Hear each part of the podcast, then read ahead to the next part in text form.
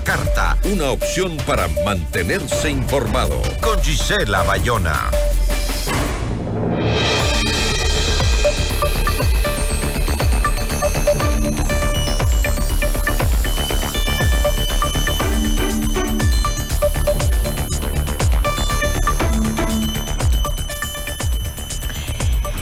Entre deudas, polémicas y denuncias de amenazas se desarrollan las actividades de la nueva gestión del ministro de Deporte. ¿Qué sucede con la gestión del deporte en medio de un conflicto armado interno declarado por el presidente en el país? La entrevista a la carta, en diálogo directo con los protagonistas de los hechos. Nos acompaña a esta hora Andrés Kushmer, ministro de Deporte. Andrés, qué gusto tenerlo aquí. Muy buenas tardes. Hola Gigi, ¿cómo estás? Un abrazo muy grande. A usted, muchísimas gracias. Eh, ministro, usted había informado que a su llegado al cargo, esa cartera de Estado arrastraba deudas por 6.8 millones de dólares a organismos deportivos, federaciones y a deportistas. ¿A quién se adeuda esos 6.8 eh, millones de dólares eh, que, se, que recibió usted menos? ¿A quién? Esta es una es una realidad que yo digo yo siempre o intento describirlo como el Ecuador deportivo, porque no solamente son atletas a los que se les venía arrastrando durante algunos meses, del 2023 eh, el tema de sus asignaciones o de, sus estímulos eh, deportivos, sino también a las federaciones ecuatorianas, a las federaciones provinciales, a nuestros pensionistas vitalicios, es decir, a nuestros grandes atletas que durante muchísimo tiempo nos representaron y que hoy eh, obviamente reciben de manera merecida el fruto de su esfuerzo en su debido momento y que como decías hace un rato llegaban casi a 7 millones de dólares, como lo dije desde el primer momento en el cual,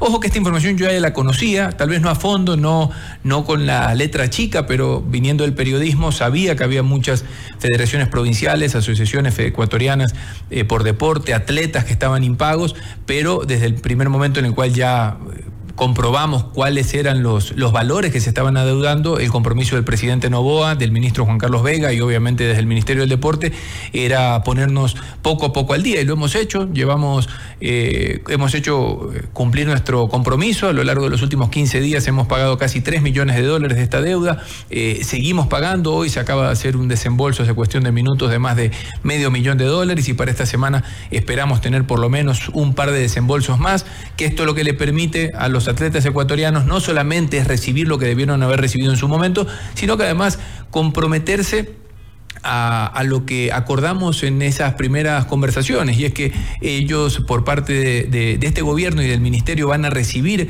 lo que, lo que necesitan y que ellos se van a dedicar exclusivamente a lo que tienen que hacer y es a prepararse para representarnos en cada una de las competencias internacionales entre esas los Juegos Olímpicos.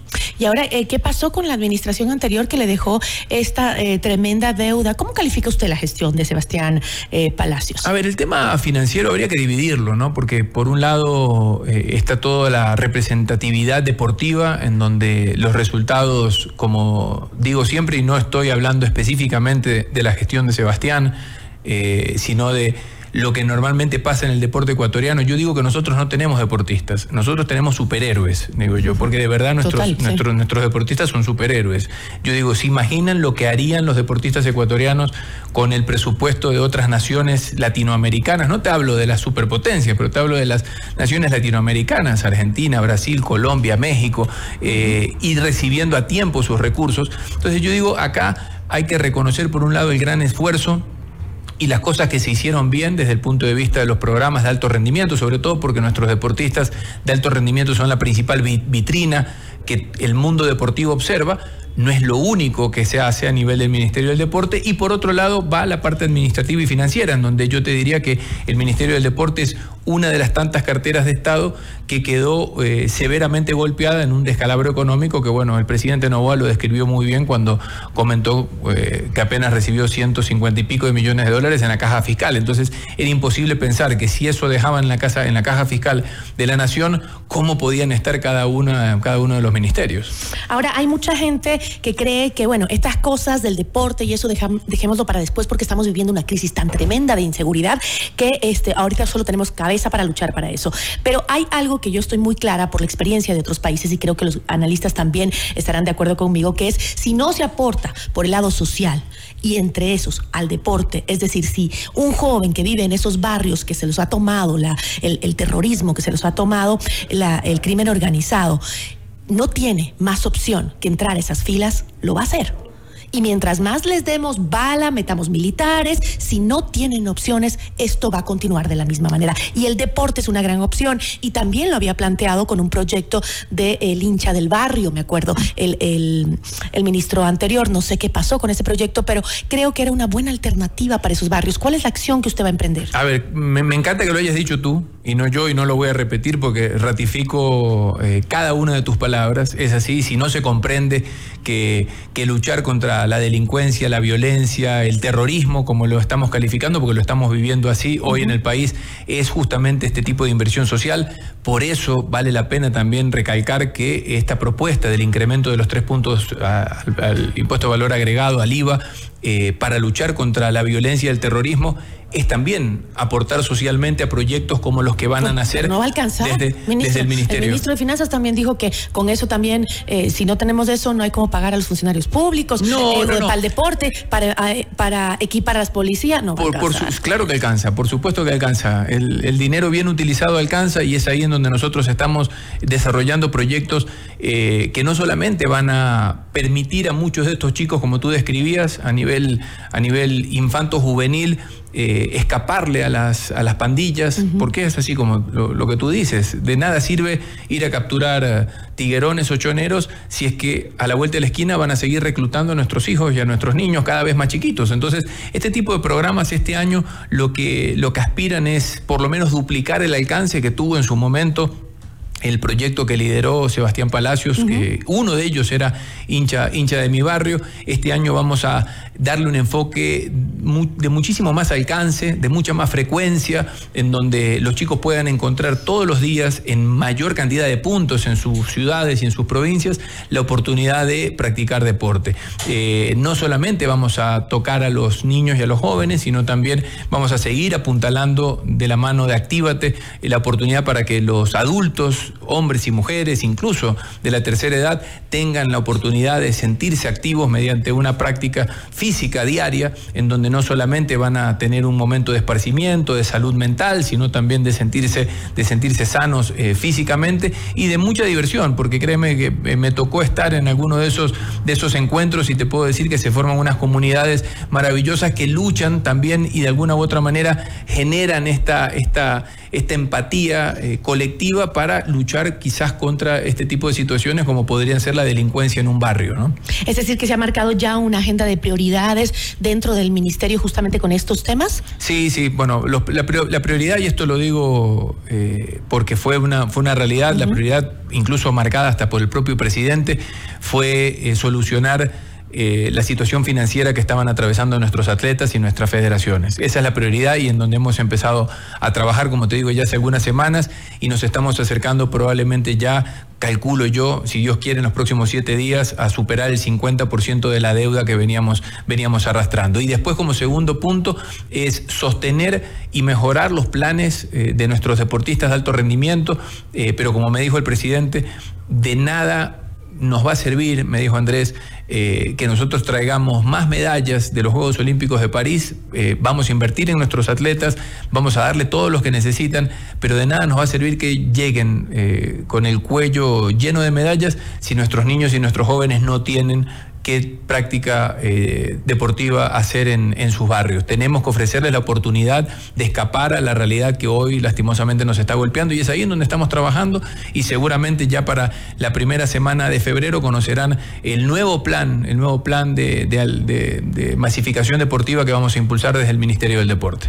Y eh, ministro, y si coincide en que eran, es necesario y es imperativo y es igual de importante que eh, la lucha que imponen las fuerzas del orden contra el el narcotráfico y las bandas terroristas, tan, tan importante como eso es el incentivar a los jóvenes en el deporte, en eh, tener... Em, canchas, equipos, todo lo que se le pueda dar a estos jóvenes en sus barrios para que vean que sí existen alternativas en lugar del narcotráfico. Se preguntaban muchos en redes sociales por qué el ministro se fue de, de, vacaciones justo después de posesionarse. Es que no fue unas vacaciones. Yo igual esto, y lo, lo digo con total honestidad, en el momento en el cual el presidente me extendió eh, la, invitación para formar parte de su gabinete, eh, creo que fue la, segunda realidad que yo le planteé, es, mira, eh, en diciembre vamos a volver por primera vez con mi mamá, Argentina, toda la familia, después de la muerte de mi papá, por primera vez en ocho años. Mi mamá nunca quiso volver,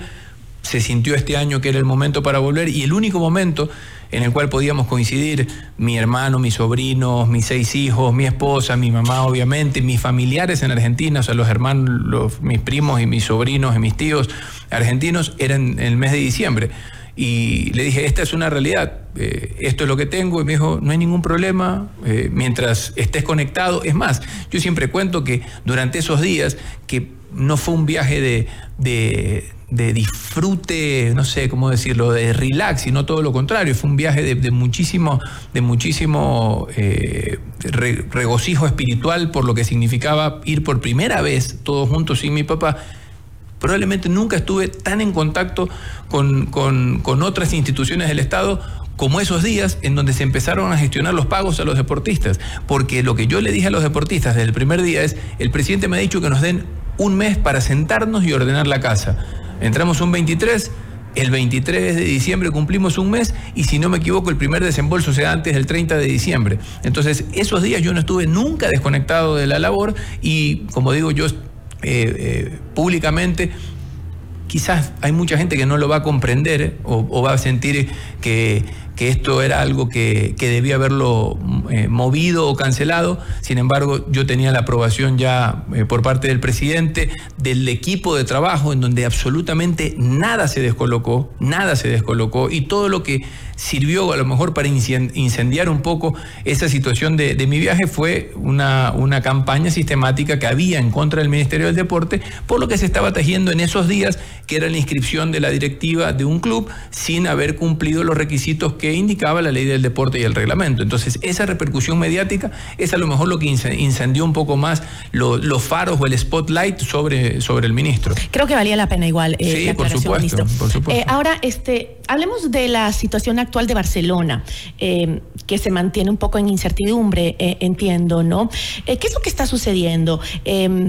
Em, la audiencia en la que debía resolverse la acción de protección que presentó el socio Carlos Naón no pudo realizarse porque el mismo Naón no presentó abogado. El Ministerio del Deporte se refirió desde el ECU 911 en San Borandón que lo ocurrido en ausencia fue una acción eh, sorpresiva y vergonzosa. ¿Qué es lo que está pasando? ¿Existe eh, presiones hacia usted, hacia su gente, hacia su personal? ¿Qué es lo que está pasando? A ver, para resumirlo, sobre todo porque a lo mejor hay gente que quizás no conoce qué es lo que está sucediendo a lo largo de los últimos meses.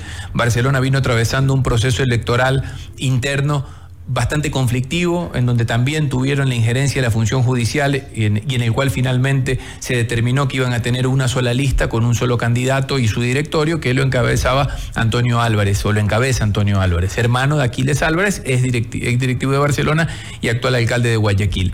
En ese momento en el cual se determina que Antonio Álvarez era la única lista, Barcelona eh, declara eh, como, como lista ganadora y posesiona a Antonio Álvarez como presidente y obviamente a otras dignidades que lo acompañaban. Sin embargo, en el reglamento de la ley del deporte, eh, indica que en los procesos electorales los clubes y organismos deportivos tienen que organizar una asamblea de socios electoral y por ende un acta de socios electoral.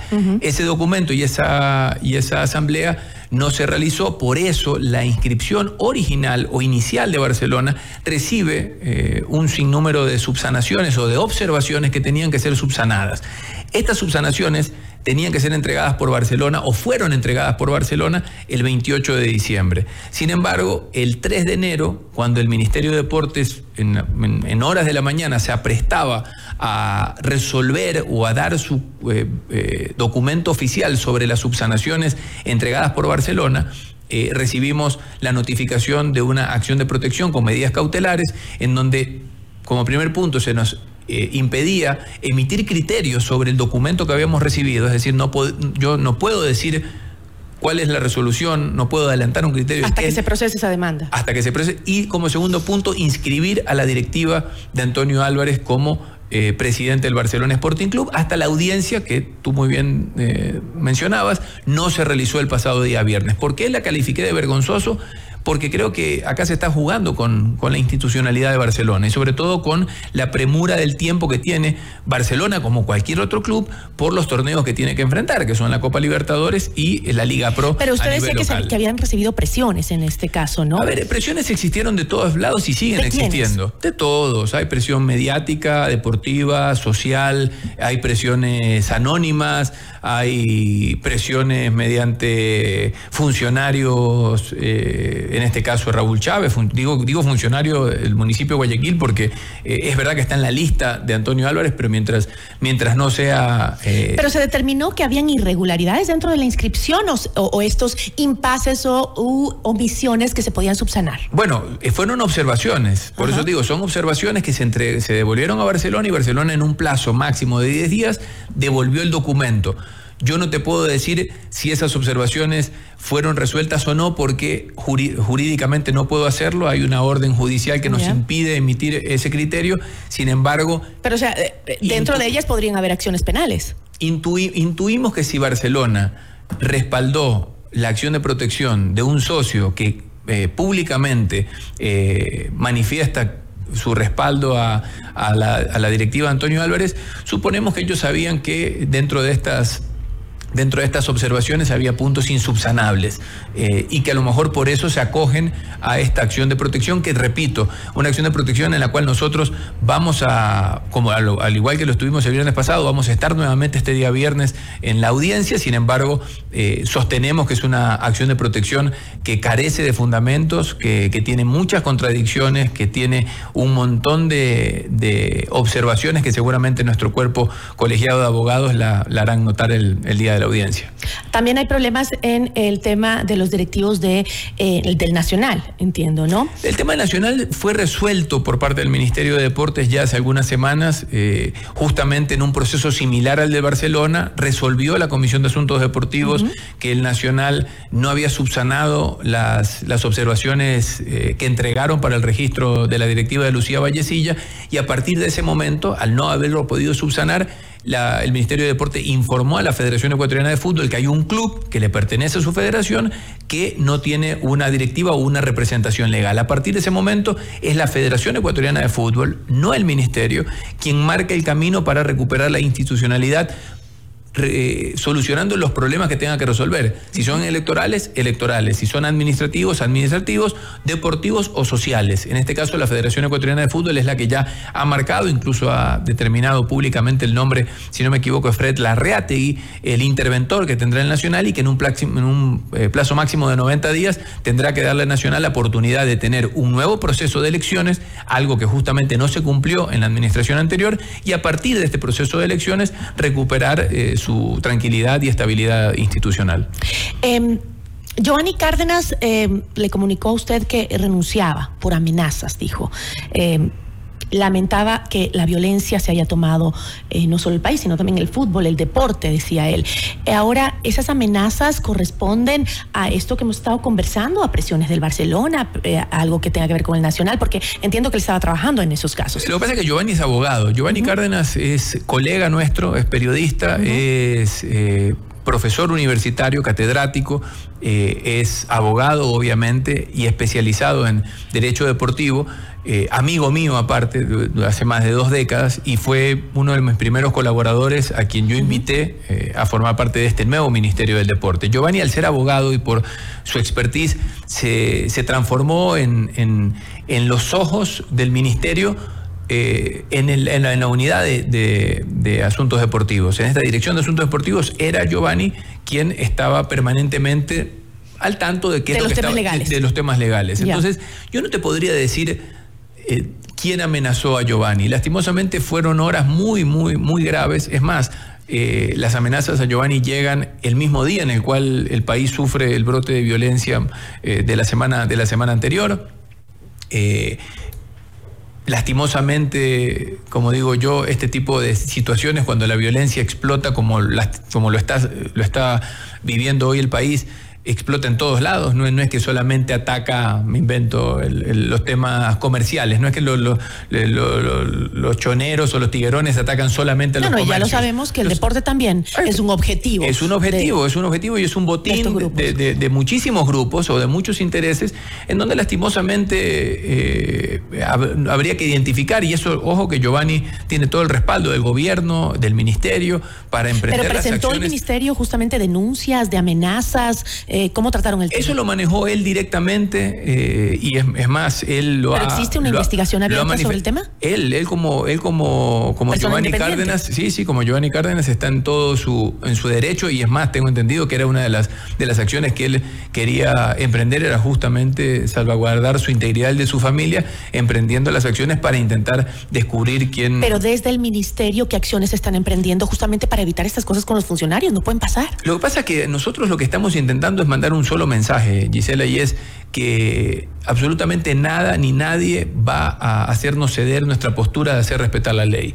Hoy más que nunca, hoy más que nunca con lo que está viviendo el, país y sobre todo con la rigurosidad que el presidente Daniel Novoa ha manejado este tema eh, y, nos ha respaldado, porque a lo mejor alguien podrá pensar que esto es un, ah, no es nada, lo amenazaron, le mandaron un mensaje o lo llamaron. O un, intento de soborno, tal vez. Ah, sea cual fuera el tipo de presión, eh, a lo mejor lo, podrán, lo podrán minimizar, pero lo cierto es que es igual de importante como podría ser ir a vacunar a una tienda en una esquina. Entonces, nosotros acá lo que, lo que estamos haciendo es respaldar a nuestros funcionarios que bajo el correcto accionar demuestren cuál es el, camino que desde este Ministerio de Deporte estamos, estamos emprendiendo y es eh, tomar todas nuestras decisiones técnicamente, jurídicamente, de una manera única con, con la ley del deporte y el reglamento bajo el brazo transparente. Siempre.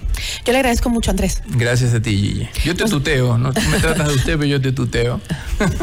Gracias. Le agradecemos a Andrés Gushmer, eh, ministro de Deporte. Regresamos en instantes con Gisela Bayona en Notimundo a la Carta.